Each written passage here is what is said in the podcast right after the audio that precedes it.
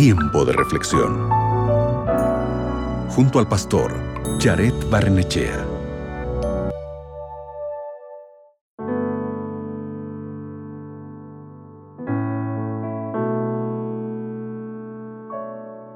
Hola, quiero compartir contigo el día de hoy este mensaje que se encuentra en el Evangelio de Lucas capítulo 6 versículo 36. El texto dice, Como quieras que los demás hagan contigo, hazlo tú con ellos. ¿Sabías que algunas personas tienen un marcador de puntos mental para las amistades? Puntos positivos por bondad y generosidad, puntos negativos por una palabra dura o una promesa incumplida. Algunos de nosotros Ayudaremos a un amigo en necesidad si él ha hecho lo mismo por nosotros, pero no lo haremos si pensamos que no merece nuestra ayuda? Es posible que pienses así. Podemos pensar que un amigo está en deuda con nosotros por algo que hemos hecho por él. Ninguna de estas formas de pensar está en línea con lo que Jesús nos enseñó sobre cómo tratar a los demás. El mundo antiguo no es tan diferente de nuestro mundo en este sentido. Todos los seres humanos, a lo largo de la historia, siempre han esperado reciprocidad.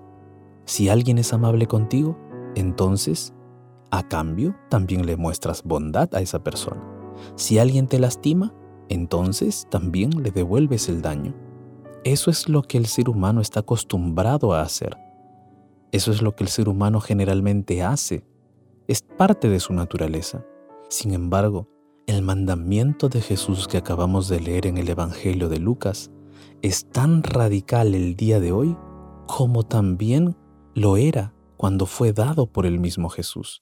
En otras palabras, Jesús nos dijo, ámense libremente sin esperar nada a cambio. En lugar de elegir a nuestros amigos según lo que puedan darnos, su riqueza, su poder o influencia, somos libres de amar a los demás sin expectativas. Querido amigo, amiga, nuestro ejemplo tiene que ser Dios, tiene que ser Jesús. Él fue misericordioso con nosotros cuando merecíamos su ira.